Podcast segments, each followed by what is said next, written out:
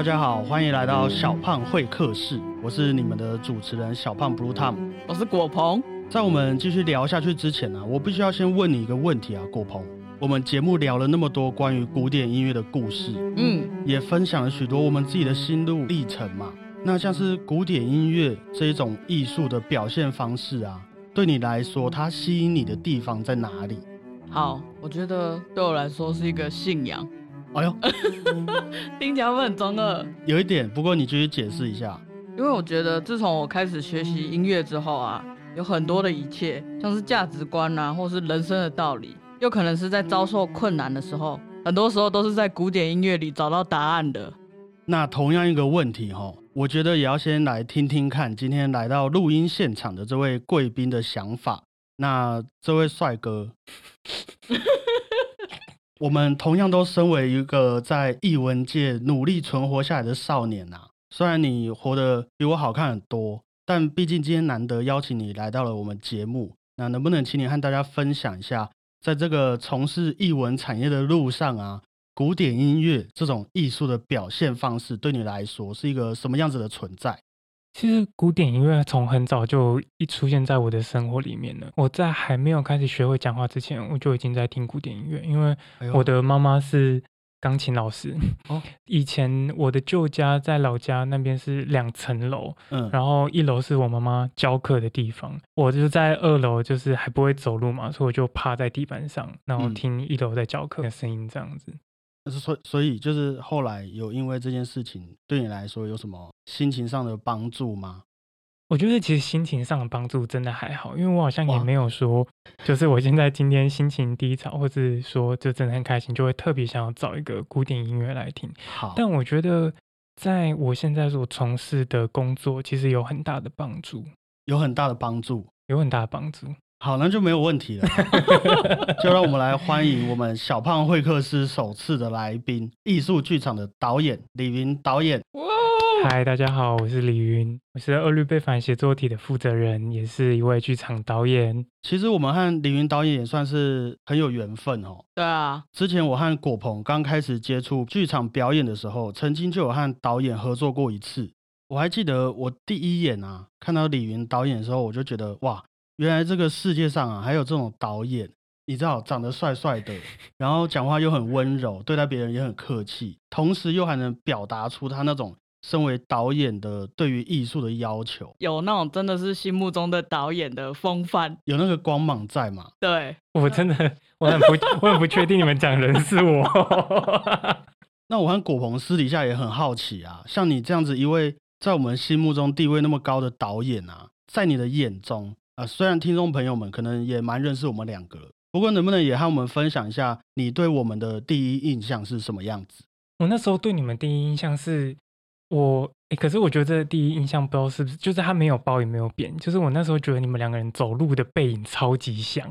然后因为我很习惯，是我第一次去接触新的工作伙伴，我就很希望我还用最短的时间记得别人名字，因为嗯我觉得记得别人的名字是一种很基本的礼貌。嗯，就不会是说，哎，那个谁，哎，不好意思，哎，哈喽，就觉得这种叫法好像没有很尊重工作伙伴。因为这件事情也是我这辈子吧，可以这么说，第一次遇到。从小到大啊、我跟人家自我介绍或者人家要叫我，都是叫小胖，从从来没有人会在乎我名字是什么。对我来说是还蛮感动的一件事情啊。真的，名字会吧，因为名字就是你的父母亲或者是你自己给予你自己，你怎么样去认识自己的一个很核心的管道。所以我，我去工作现场的时候，我都还会有一个小本子，然后每问了一个人，就赶快确定他是字是怎么写，把它写下来，然后记得。然后我说你们很像是因为我那时候你们两位，我花了很久的时间去认，因为我会一直把名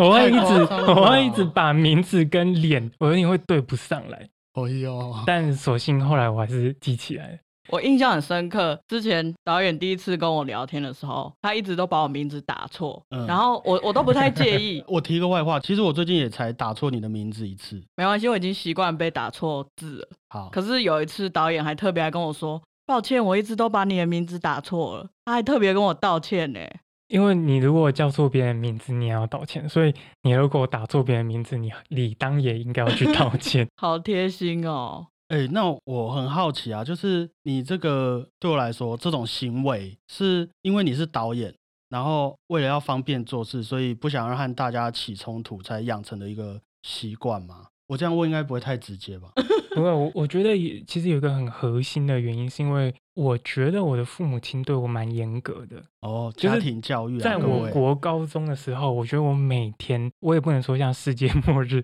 但我觉得我每天都有一些需要被改进的地方。以前还没有发现哦，是到大学啊，或是出社会的时候才发现说，哦，原来这个教育跟养成对我来说很是蛮重要的，就是站在别人的立场去想，哦，可能我这样子讲，别人的感受是什么。但也像小胖说的没有错，因为我后来发现，在我们这个时代，生气是不能 解决问题的，可以跟别人和平相处，然后一起去找到共同的语言。我觉得这个才是可能我们这世代比较能好好工作的方式。可是你都没有那种受不了的时候吗？有啊，所以我觉得怎么样去消化那些情绪，我觉得就还蛮重要的。那在这个嗯时候，会不会古典音乐有对你帮上了一点帮忙？这样子，其实有啦，因为古典音乐对我来说还是有蛮多东西都会记得的嘛。所以如果当我在就是某一种愤怒，那如果他的那个音乐比我更愤怒的话，我就会觉得说，或是他的这个音乐家的创作过程，他其实嗯更为辛苦的。那嗯，我在他的面前，或在他的作品面前，我现在所遇到的所有一切就不是那么重要没有了，就没有那么严重。没有错。因为你可以问他最喜欢的曲子是什么，哦，对啊，那导演有没有最喜欢的哪一首古典音乐？或是印象很深刻的。我有一首那个拉赫曼尼诺夫哦。哦，的 Vocalize，哦，然后它有很多不同的版本，嗯，然后我最喜欢的版本是钢琴版跟大提琴版，嗯。然后我就会觉得说，听到这个的时候，这个音乐的时候，我会有一种，好，我好像一个人在一个很荒野的地方，然后一切都沉静下来，嗯，然后好像没有什么很大的波动，但是可以让我好好的把整个人的状态沉淀下来，哇哦，所以我我蛮喜欢拉赫曼尼诺夫的。好，我觉得以后要来上我们节目的来宾，可能都要做一点功课啊。不然就被考倒了。那相信在各位的心目中，应该也已经建立好一个我们李云导演的形象了吼。嗯，我再帮各位补充一点啊，人家是长头发哦。那刚刚有说到，你目前是一位剧场的导演，可不可以先来帮我们上课一下，关于艺术剧场对你来说是什么样子的一种表演形式？其实我我也觉得不敢说是上课，因为我觉得是我在小胖跟郭鹏的心中，就是他们把我想的很好，但是其实我觉得也就是我这个领域真的还在学习的人，讲话真的很好听。是是、啊这是真的。所以如果我们谈艺术剧场的话，我们可以先先明白说，这好像是两个词，就艺术跟剧场。嗯哼，然后艺术剧场通常会指所谓艺术价值比较高的剧场。这个定义以及这个范围，我觉得是到了现在这个时代，我觉得它是很多元的，就是我们很难去说什么样的作品它是艺术价值比较高的，嗯我们也很难去说什么作品它的艺术价值是没有那么高的。嗯所以其实，在这种时候，我会觉得一个作品只要能坚持自己的，或者是尽可能的去实践自己的美学观或是艺术价值，我觉得那就会是最好的艺术作品。那剧场的部分呢？剧场的部分是，我觉得剧场一直都很像是可以无限的包容各种不同的东西。我其实有一个很喜欢剧场的地方是，剧场永远都是在建立跟打破，也就是它好像会把所有的东西放到这个空间里面，然后让他们在这个空间里面产生出新的使用方式，或者是新的意义，然后。当它一样的地方，可是再放进同样的东西，再经过不同的时间，它都会有不同的表现样态。所以我觉得在做剧场这件事情，会知道好像生命中很多是无常的，这是真的哦、这听起来虽然好像很就是 是很玄，就是很重要，可是 后来有时候会发现，我真的在剧场里面学习到很多生活中的事情。比如说，你觉得很有价值的事情，别人不一定觉得很有价值。嗯，那你觉得美的东西，未必别人也觉得美。所以，正是因为剧场的多元，所以它应该可以包容更多不同的美或者艺术形式。所以才让剧场到今天，虽然它都不是主流，可是它也一直没有消失。嗯，哦我已经不知道我下一集能不能再和你录下去。那我也很好奇一件事情啊，因为像我和果鹏从小到大比较常听到的艺术表演都是，譬如说管弦乐团，嗯，或是舞蹈团、儿童剧团等等。嗯我们自己是这样的啊、坦白说，在认识你之前呢、我也没有听说过一些表演剧场或者艺术剧场那类型的形式。嗯那导演，你是因为什么样子的契机，然后让你认识，而且还喜欢上这个艺术剧场的这个世界？我觉得这可能要先讲说为什么我会跑去念戏剧系。现在这样子，就是在你们两位面前讲，我真的是有点不太好意思。但其实那时候我大学要考试的时候，嗯，我有三个系在挑，就是我有电影系、音乐系跟戏剧系真的，在挑。然后因为我那时候就想说，电影的话，就是我我好像觉得我比较喜欢观看，就是我对于拍摄影片，我好像没有那么大的热忱。嗯哼，然后音乐系是因为虽然我不是音乐科班的，可是就是因为妈妈的关系嘛，所以其实我大概从还没有国小之前，我就开始在夹琴。我以前是学小提琴的，嗯，我就一直夹琴，一直夹琴，然后所以我的那个锁骨有一块是就是有点微微的凹下去，是，而且还会变咖啡色。对对对，然后嗯，后来就觉得这件事情好像我在人生的这个阶段当成一个兴趣，然后一直跟他保持一个比较良好的关系。嗯那最后我就是觉得说，哎，剧场是一个我几乎是完全没有探索过的领域，然后我很想要学新的东西，所以我那时候就进去了剧场。然后为什么终于有爱上？因为有很多人进去某一个系所念，他不一定会爱上嘛。对啊，那我那时候爱上是因为我发现剧场有时候大家在追求的那个一瞬间，当他终于成功的时候，我觉得那个瞬间是连美好像都没有办法很完全的形容，就是他好像是所有人都在同一个时刻一起完成了同一个画面或是一个调度也好，我觉得那一刻是非常非常美好的。这种感觉其实我们好像在节目里面也有曾经聊过哈。嗯，就是譬如说，我觉得可能不敢说跟你感受到的一样，可是应该某方面来讲，我们学音乐上来，在一次的演出完，或是某一次的表演结束之后，嗯我们也有曾经体会过类似这种死而无憾的样子，最满足的时刻。所以大概可以理解为什么你会选择剧场的原因。嗯，那也因为这个，所以你就自己成立了一个剧场团队了吗？其实我觉得，与其说是我们选的剧场，有的时候我觉得是可能看韩综或看日日综的朋友们都会说综艺之神。那我是不知道有没有剧场之神，但我觉得是剧场有挑到我，让我还有一些可以工作的事情、可以忙的事情，继续的做下去。其实，在这个行业，就是比如说戏剧系好了，毕业，其实在一个班上会一直留在同样的行业里面的人，其实很少。嗯非常非常的少，几乎可能不到四分之一。嗯，这个也可以理解。对，所以我觉得都还能在剧场或者这个环境里面去工作，其实都是可能有被就是幸运的剧场之神就是摸过头之类的。所以你也有一个使命感的感觉吗？就会觉得说，因为像我现在有自己成立了一个团队，然后嗯。团队名字叫二律背反写作体，一个很奇怪的名字。对对，但是这个团队虽然它的主要的范围不只包含剧场，但是因为有这个团队，会让我们觉得好像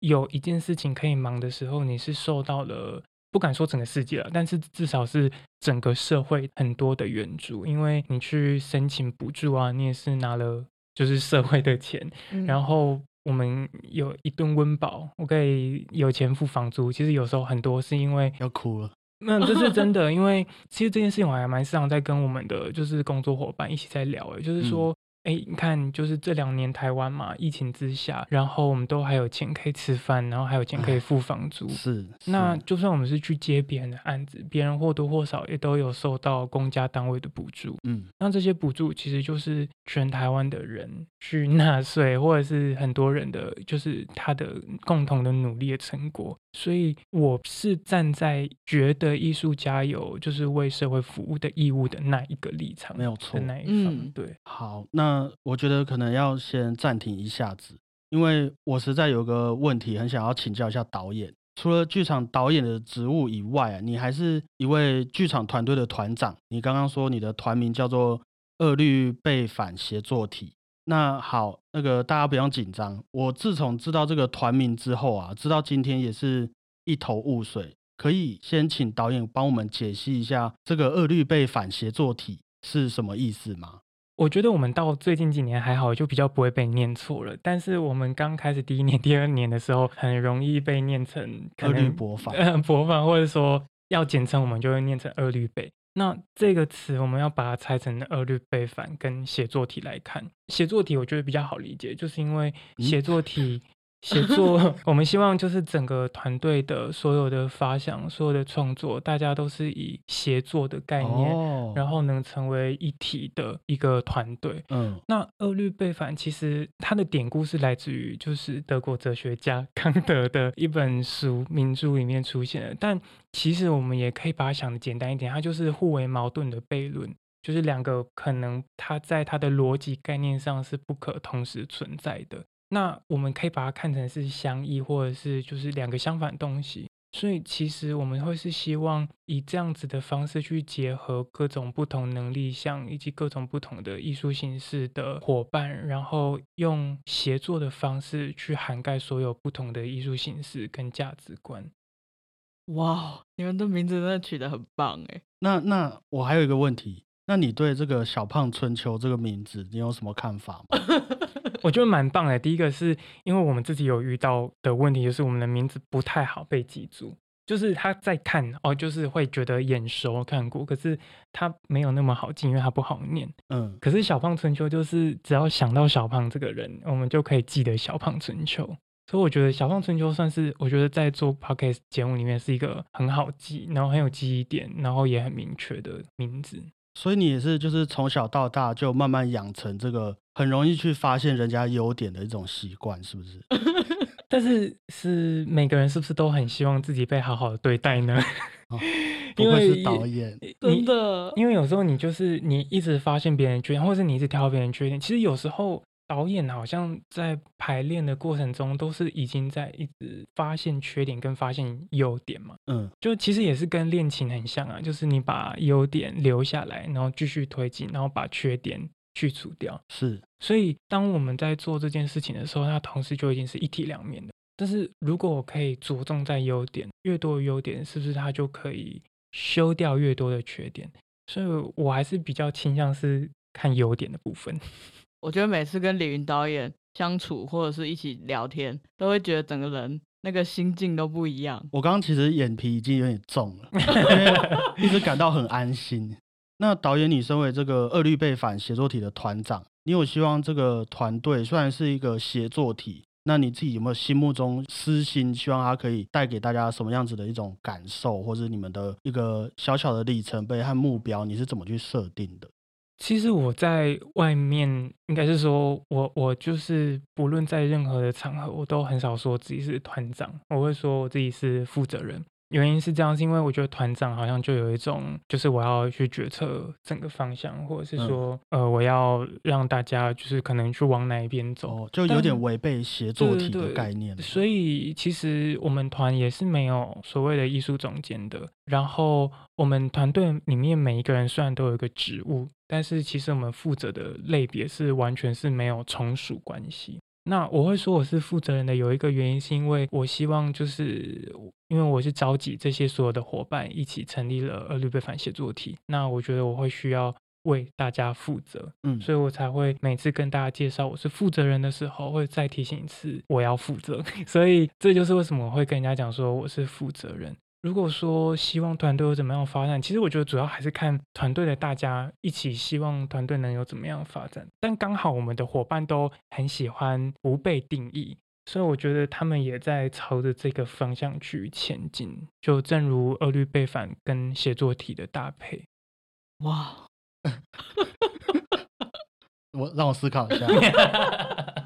所以也是一方面，因为大家的个性使然的关系，决定了这个二律背反协作体的未来的发展方向。因为有时候我们在就是经营团队的时候，我觉得比较困难的一点，也不是说可能我们很想要做什么，完全马上就有一个平台或是一个机构一个机会，让我们可以就去做我们想做的事情。嗯，但是我们团队是在确立整个美学方向之后才组建起来的。所以我觉得，我觉得目前一切感觉起来，好像大家都还有走在自己想要做的事情上面。所以我觉得，在这个过程里面，因为接触了各种不同的领域，促使我们在四个人在集结起来的时候，我们可以做到比原来单一个人自己能做到的事情更多，产生出比较庞大一点的火花。对，因为像我们团队其实现在有核心成员有四个。嗯，然后一个就是我嘛，然后我是导演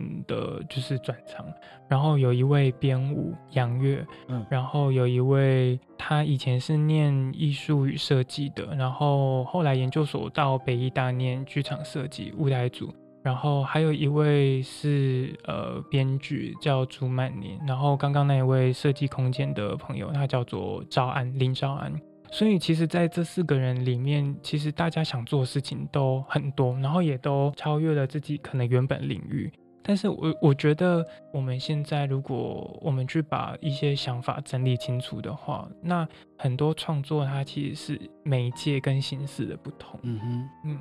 那这样我会稍微有点想要冒昧的去问一个问题，就是我们节目之前也会以我们的自己的经验和大家分享说。该不该让小孩去学古典音乐啊？学音乐要花多少钱等等，这些对于艺术工作者而言比较现实层面的问题啦。那像是导演你这样身为一位负责人的角色来说，你一路上这样从事艺术行业以来，然后又成立了二律背反协作体，你会怎么去衡量你想要完成的一种艺术理念，还有现实层面上的一个平衡？我先谈剧场好了，因为我可能在剧场待的比较有一点点时间的。嗯，在剧场因为有观众买票的这个机制，嗯，在底下，我觉得有的时候。我们在做节目的时候，或是我们在做一个作品的时候，我们会很直觉性的就先设身处地的去为观众着想，就是他可能听不听得懂啊，他可能看不看得懂啊，或者是说他接收到的内容是怎么样的。嗯嗯。所以我觉得在这个过程中，我倒不会说它是一种阻碍，但我觉得它是一种沟通的过程。嗯。所以如果你有一个想要与观众好好沟通的心的话，就是我觉得你会花了很多相对的。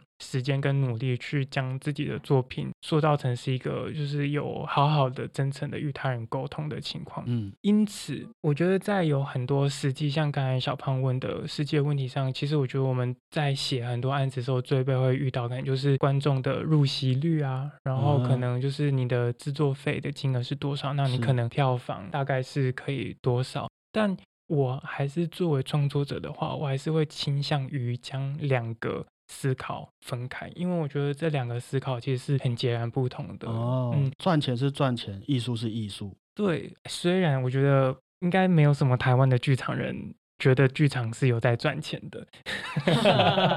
但是我觉得这也是一个很重要的，我不能说是背水一战，但是我觉得某种程度上是因为这种想法促使我们很认真的去对待自己做的东西，因为知道他可能已经不能赚到非常非常多钱，嗯，所以宁可在这样子的情况里面好好的真诚去面对自己的作品。对，我觉得也不是说赚钱不重要还是什么。比较偏向是很想努力的做好一部作品这样的概念。我懂了，就是看来在场的各位都是为了艺术牺牲奉献的人们。应该在场各位都是月薪不足三万。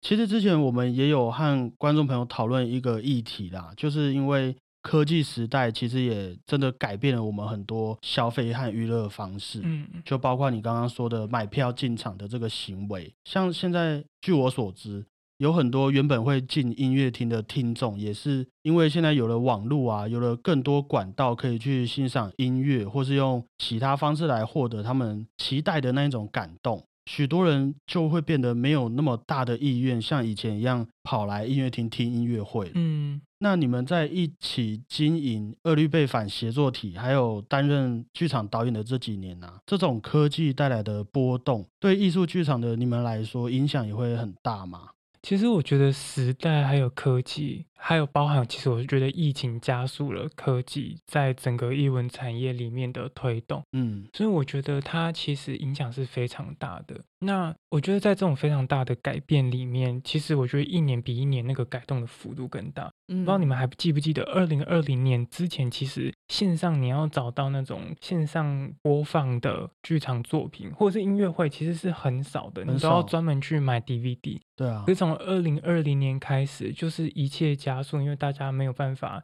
进去音乐厅或者戏剧厅，所以有开始很多线上音乐会、线上的时装秀。所以在这一个时代冲击底下，我觉得对于剧场来说是很容易可以感受得到的。嗯但是我我还是不会觉得音乐厅或者是剧场可能会真的就可能没有人去，我觉得可能只是时间的问题。因嗯为我们可以问一个问题，就是我觉得以音乐来举例可能会比较好，就是它真的一样吗？嗯哼，就是他我听到的东西真的一样吗？那一些音乐家的呼吸声，那些嗯就是脚不小心对去动撞到琴的声音，还有包含音乐家的神情，他在演奏的时候，所有的指挥，所有音乐家，那这些东西它其实是非常有临场性的。嗯当然，因为就是我觉得疫情的冲击啊，还有时代，就是临场这件事情，以前临场好像是大家在共同的时间、共同的地点，然后一起亲自的去做同一件事情。嗯但是疫情使我们可以允许这个临场转变成在不同的时间、不同的地点，但是去做同样一件事情。嗯可是我觉得临场还有一件事情是完全无法受时间跟空间取代掉的，那个东西叫现场性。嗯，所以，即便我今天可以看到一模一样的节目内容，我可以听到一模一样的音乐会的曲目，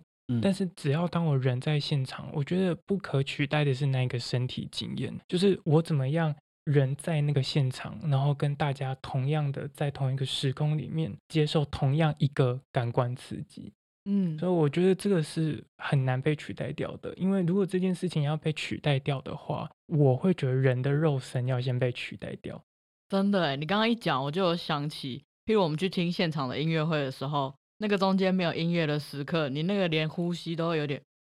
不敢呼吸太大声，真的那个现场的感染力，完全可以理解啊。我觉得最好和大家解释的方式，或许是我们每次在看棒球转播的时候，都会不理解为什么现场的那些人要站起来欢呼，就只是打一个安打而已。可是，除非你真的有去现场看过一次棒球，你才会理解当下那种感动和冲击力是为什么会发生在你身上的。嗯嗯，所以其实对我们来说也是啦。今天很幸运邀请到李云导演担任第一位小胖会客室的来宾，也是我们想要推荐大家一个好的艺文活动的一种方式哈。李云导演和他的团队啊，二律背反协作体即将要在国立台湾艺术教育馆的南海剧场举办他们的演出。那这次的作品名称叫做《婚姻场景》。导演可不可以先和我们分享一下这次的婚姻场景啊？会这样子取名，是因为这个作品有想要传达什么样子的想法给大家吗？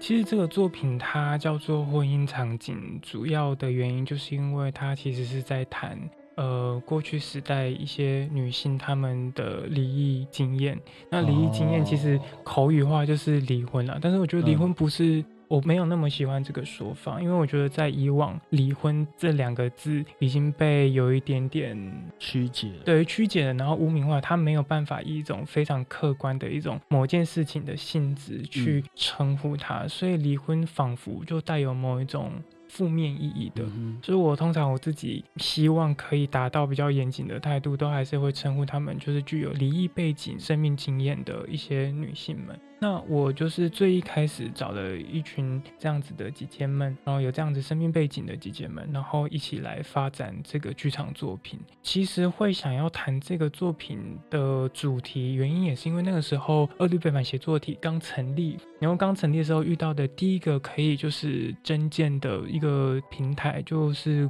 呃蒙甲国际舞蹈节。嗯所以那时候我们就想说，好，那我们来做一个舞蹈剧场的作品。那嗯主题是什么呢？因为我们那时候才刚成立嘛。那我后来就想说，那也许我们最一开始作为开头，那想到开头，想到一个生命的开头，就会哦想到母亲。所以其实。婚姻场景它是在一个系列底下的首部曲，它的全名是康乃馨三部曲中的首部曲这样子。那康乃馨是其实是三部跟母亲有关的系列作品，那这是首部曲婚姻场景，就主要是谈这个部分。感觉听了都要哭出来。对啊，不过我和果鹏有一件事情很好奇啊，就是我们在看你们的演出资讯的时候啊，有发现你们这次融入了即时影像、文件档案，还有这个非职业表演者在作品当中，可以帮我们翻译一下这三件事情：即时影像、文件档案，还有非职业表演者。对于这次的作品来说，他们的一个火花大概会是怎么样子呈现的吗？呃，我从后面讲回来，因为那个非职业表演者这件事情啊，其实连在我们自己粉专，我们都没有谈论过这个问题。就是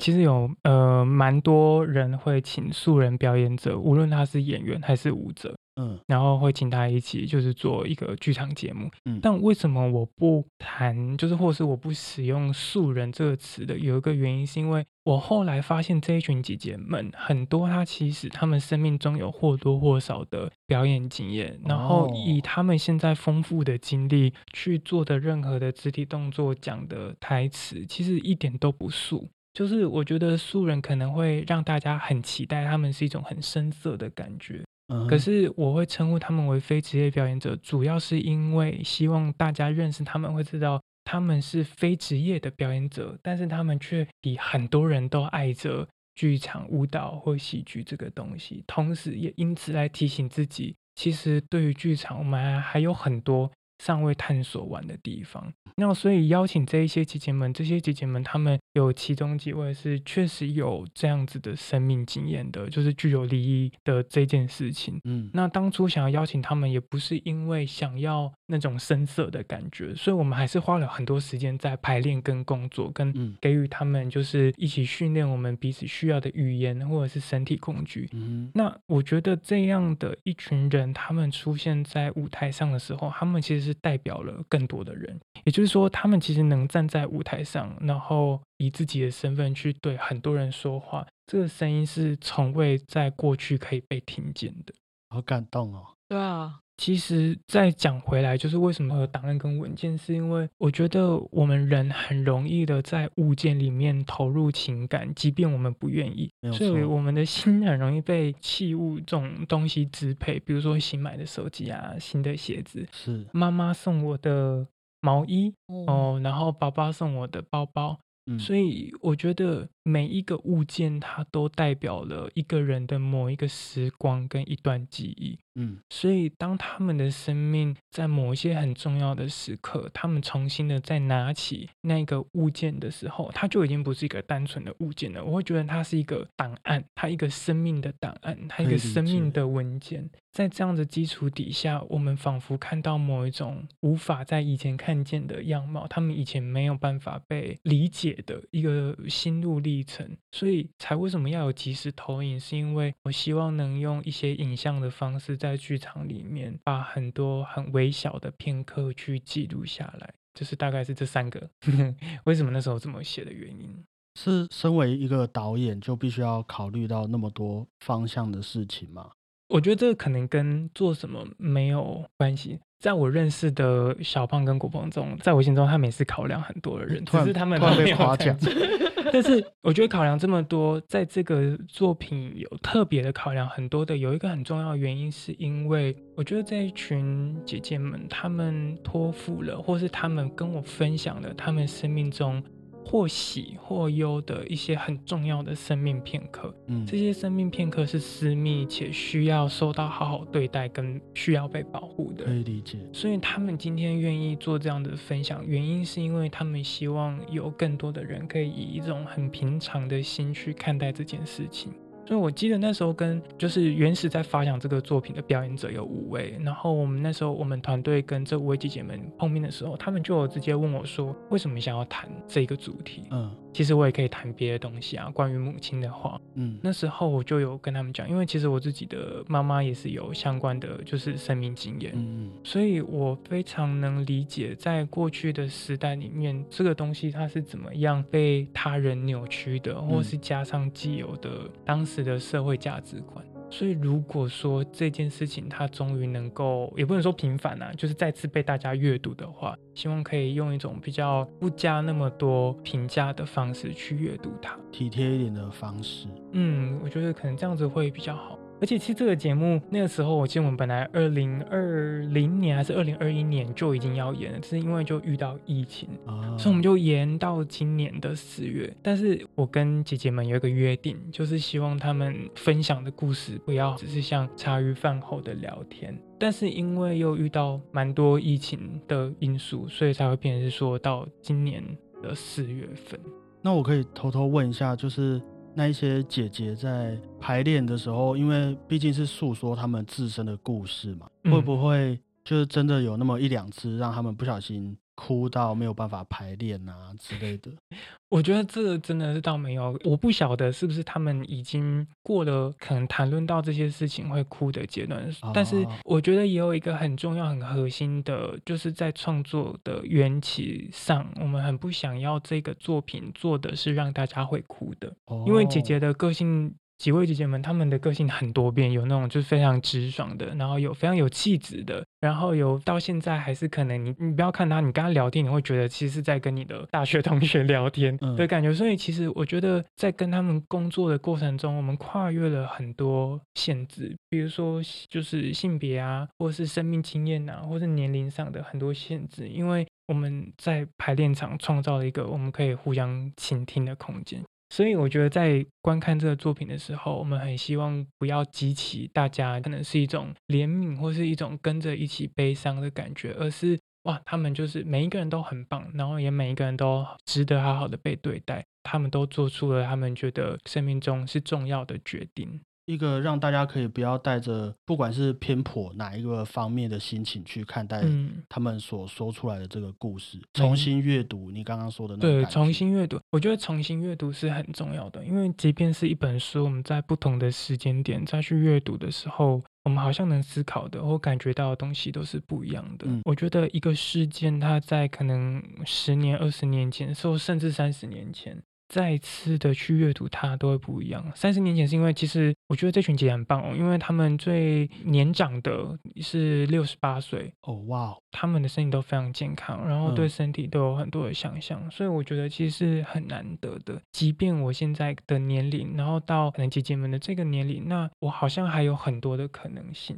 其实某方面也给我们一个很大的动力。嗯，那我可以再请教一下，以这个。非职业表演者的角度啊，是不是我这样子的小胖？假如说我对演出有兴趣，然后我去甄选的话，我也有可能会被你选上嘛？其实完全是可以的，因为我 我们那时候其实我们这一群表演者，就是现在总共有十位，嗯，但是最一开始在二零二零年的版本是只有五位，然后到了今年的二零二二年，我们就是一月我们又开一次甄选，然后那时候我们就是在粉砖上面就是。公告表单，然后大家如果有兴趣的话，都可以去填。我们甚至没有可能限定年龄，也没有限定你是什么样的，就是学经历背景，也没有限定你的性别，就是你甚至是一个男孩子，就是其实也有男孩子来参加。嗯，那当然是因为可能后来工作档期上面就是有互相冲突，所以就没有拒绝。其实也有男孩子来，虽然他是关于母亲的三部曲，可是母亲从来都不是只有某一个族群可以谈的，就。是因为所有人都有母亲，对吧？所以我觉得就是这一个作品，我们有很多是开放的。所以说，其实假设我们的听众朋友们下一次知道你们要演婚姻场景的二部曲的时候，然后大家都跑去报名，其实大家也都有机会。其实我觉得搞不好像像就是像小胖，如果一月就填表的话，也是很有机会的。但是我们可能二部曲，因为它虽然是三部曲，可是它未必都完全是同样一种就是形式的哦。它可能下一次就是戏剧，再下一次它可能是影像。我们已经有定好二部曲跟三部曲，就是是想要做什么题目，这是机密。对，但是我们现在还不能说，因为现在说了的话。我可能我们就还没有有那么完备的计划，是，但是我们就是至少会希望，如果我们已经有邀请了就是非职业表演者的话，我们是真的都蛮欢迎大家来跟我们认识的。所以其实，在我们这次甄选，就是可能没有甄选上的朋友们，我们都还是有希望可以，我们有写信啊，写信跟他们说，就是嗯。希望还是跟他们多多认识，因为就是因为你如果真的认识一个人的话，你会永远都还有下一次、下一次、下一次，那你就没有那么急着说这一次一定得就是把所有人都就是拥抱在一起。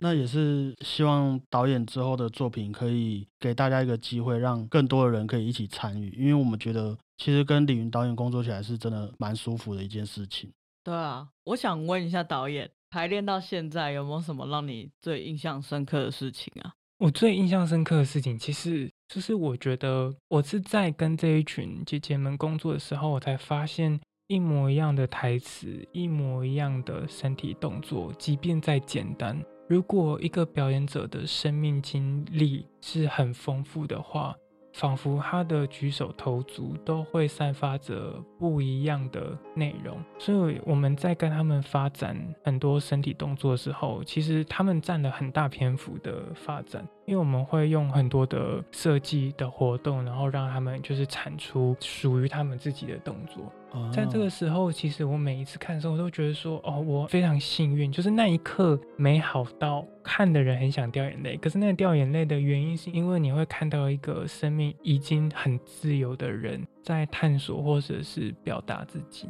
我觉得这是最最好的一件事情。哇，听了也好想掉眼泪哦。对啊，不知道要怎么接下去。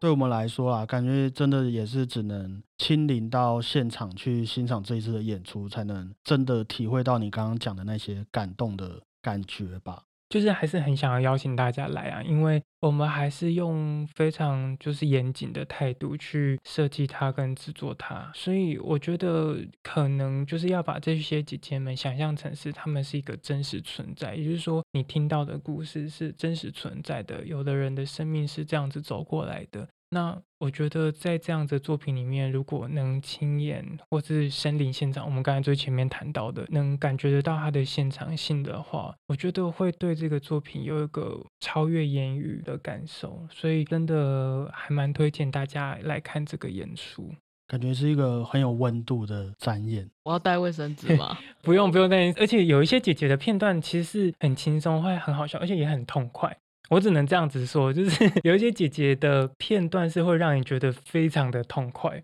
哇，就是她不是嗯可能比较柔弱的这样，不是，我觉得她的生命是非常积极主动的，所以我觉得在那时候你会觉得说，天呐，有看到这个姐姐，那我有什么不能？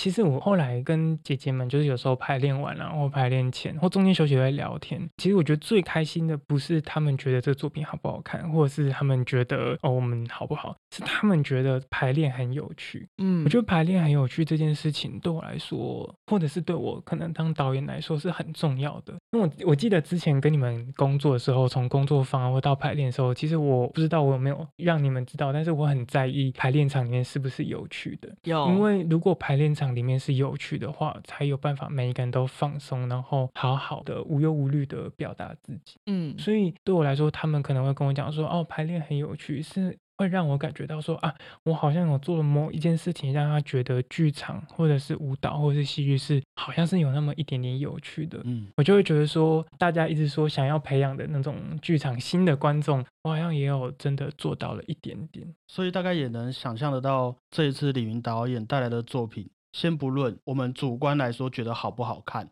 嗯，它的排练从一开始的发想过程到后来的结果，肯定是我们在台上看到的大家，还有那些姐姐们都是收获非常多的。对啊，所以我觉得啦，就也因为这些原因，那我和果鹏一定会准时出席这一场 的演出哈。谢一定要谢的。那再跟大家说一下，这个地点呢是在国立台湾艺术教育馆的南海剧场，是的，时间是四月八号、九号晚上的七点半，还有四月十号的下午两点半。那我和果鹏会一起出现在四月八号的晚上七点半 第一场的演出嘛。对，我觉得去看第一场都会比较刺激，因为大家有那个终于要上台了的那种兴奋感。嗯，而且现在两个人还有同行两人套票八五折，哇哦，我觉得就是约大家一起来，我觉得会比较好。我是很不想跟果鹏套票啊，不过我们可以分开买。可以可以不要，就是可以用一个比较优惠的价格，就一起来吧。还是要不然就是你们都各邀一个你们的朋友，然后两队这样。好，我会尽量，我会尽量，也是一个跟听众朋友们取得的一个平衡啦。嗯。那在小胖会客室的最后啊，我也想要邀请这个李云导演，能不能小小的分享一下，纵观来说，这一次你在指导这个婚姻场景一路走来的感想，让大家来体会一下导演眼中的一种想法。就这个问题，是会让我想到说，我们如果先暂且不谈。这个作品的内容啊，以及说这个作品怎么样？嗯，我觉得最珍贵的还是可以跟这一群非职业表演者一起工作。嗯，因为我觉得，尤其我觉得做就是艺文工作者，或是就是像音乐啊、文化相关的从业人员，我觉得我们的同温层其实有一点厚，很容易掉到一个小圈圈里。对对对，所以我觉得。这是一个很好的机会，是让我去认识可能从就是比较少剧场经验，或是他们不是以此为职业的人，然后可以在这个工作的过程中看到他们可能对很多生命的理解，同时是他们如何到现在这个年龄，然后觉得。原来我们一直在学的，可能表演啊、舞蹈啊、戏剧是可以让他们去探索他们的内在，嗯，去关心自己的心理状况，然后生理的一些感受，再表达出来。所以我觉得这个过程真的还是我在这一次的作品里面一个很重要又难忘的生命经验。那还是再次的希望导演未来的作品可以开放多一点人一起参加。谢谢大家，如果资源够的话，我真的是很想邀很多 人一起开放岛内，开放岛内，我们转交给李云导演。好，开放岛内，我们的以上啊，就是今天的小胖会客室。如果你喜欢这个节目，也喜欢李云导演的话，记得把这个节目分享出去给你的好朋友们听吼。感谢各位，我是你们的主持人小胖 Blue Tom，我是果鹏，我是李云，也感谢导演今天来到了我们的节目，谢谢导演，谢谢，谢谢大家，大家再会啊。其实我们之前在和李云导演一起工作的那一段时间啊，真的我们都因为导演带给我们的一些剧场的练习方法，变得更认识了自己一点，当然也是变得更认识彼此一些啦。我觉得这方面还是要再次感谢导演带给我们的一个养分。嗯，我相信这一次姐姐们经历这一段的回忆，应该也有一样的感觉。而且导演又那么帅哦，真的。那导演最后能不能啊，用你身为一个导演这种很会窥探人性的部分，你刚刚在节目中也分享很多，能不能给我们一些建议啊？就是你觉得我和果鹏有没有哪些分别可以改善的缺点，或是让我们在面对人生上可以更顺利的一些方式？可能我要先说，可能不是导演就很会窥探人性了，因为那我刚刚应该是问李云啊，我问李云，因为我会觉得，或者是我其实不是，也不是一个很会所谓窥探，我觉得窥探好像有种躲在暗处看的感觉，但。我会觉得，不论是不是导演，我觉得我花了很多时间在寻找怎么样可以好好的与他人沟通，然后跟认识他人。所以我觉得在这样子的过程里面，对于我在做导演这个工作非常有帮助。因为每个人也许都有缺点，但每个人都一定会有优点。是，所以我觉得。有的时候，先不用太一直想着自己的缺点。我觉得有时候好像可以先看看自己的优点，然后这些优点有哪一些是身边的人也很喜欢，或者是他们也受到这个优点的很多良好的影响吧。所以我觉得这样子的话，可以让你知道，也许你可以往这个地方一直去前进，然后用这样子的信念生活下去。我觉得一个人没有缺点是很难的，也不太可能。但重点是，如果有越多的优点的话，感觉就是缺点就会慢慢的消失。那我换个方式啦，那你可以分享一些，就是你有发现的我跟果鹏的优点吗？哎，我跟你讲，如果是优点的话，就是很多。因为我以前去排练的时候，可能有很多食物都是可能餐点啊，会需要果鹏的协助。我跟你说，我从来没有从他手上接过不好吃的东西。我觉得这个是一个很厉害的才能，因为你的这个餐点会给予我那一天很大的幸福感。其实也是要够贴心的一个人才会去思考这个问题嘛而。且我其那时候比较爱吃就可以了。没有，而且那时候因为可能工作是时间比较长嘛，然后真的也比较累，然后围棋是一个比较长的时间，所以我觉得这种生活中小小出现的那种惊喜，就是我觉得它会让我的那一天会变得不一样。所以我一直我会一直很相信是说，就是你你也许对某一些人做的某一些小小的事情，就是他可能在你的身上，你只是举手之劳或做的很小，可是真的就是有可能你会改变那个人的，就是这一天，他那一天真的会变得不一样，这是真的。然后如果是小胖的话，就是我觉得小胖优点有很多，可是我觉得我讲一个最大的优点，就是其实我在跟小胖相处的过程之中，其实我发现小胖的文笔非常好。哦，大家就是大家，你们可以去找小胖的 IG，它上面就是有会写一篇，会写一些中长文，都没有到长文啊，就是你们可以去看那个文字，因为小胖好像，因为可能我们就是这样子聊天，可能聊的事情都很随意，可是你去看那个小胖写东西的那个笔触，我说笔触是说说他用的用字遣词啊，你会发现，我觉得小胖在整理自己的想法的这个过程上面是很仔细的。嗯，因为我觉得这是我，我觉得小胖是也会让我觉得想要学习的地方。不过还有最后一件事情要来询问一下导演的意见，因为我们毕竟还算是一个古典音乐出身的节目嘛，加上你也是这个第一集小胖会客室的来宾，那你有没有想要这一次小胖会客室的背景音乐风格大概是什么样子的？给你就是指定一下。我特别喜欢大提琴的音色，但是我我觉得我可以在我这边就是分享一个小小我以前就是学琴的一个小故事，很快。我以前就是有一次我就是去上小提琴课，嗯然后老师因为我我老师非常厌世，然后他都对他都对学生既不耐烦又很爱护，这样子他就会嘴巴上一直在念你，然后就是但是他又会很细心的指导你这样。嗯然后有一天他就是帮我伴奏完，他就坐在旁边中间休息，因为我们以前都站着上课嘛。嗯，他就说：“哎，就是当初哈，我应该要选大提琴。”我就想说：“天哪，我的世界毁灭！”我的小提琴老师跟我讲说，他比较想要选大提琴。我说：“老师是为什么？你是觉得大提琴音色比较好吗？”他说：“不是啊，可以坐着。我懂了。”对，然后我就想说：“哦，天哪，我的老师只是因为坐着，没有。”但我我自己是真的非常喜欢大提琴的音色。好，我再回去做功课看看呐、如果成品不满意的话，那就麻烦导演到这个节目下面评分留言了哦。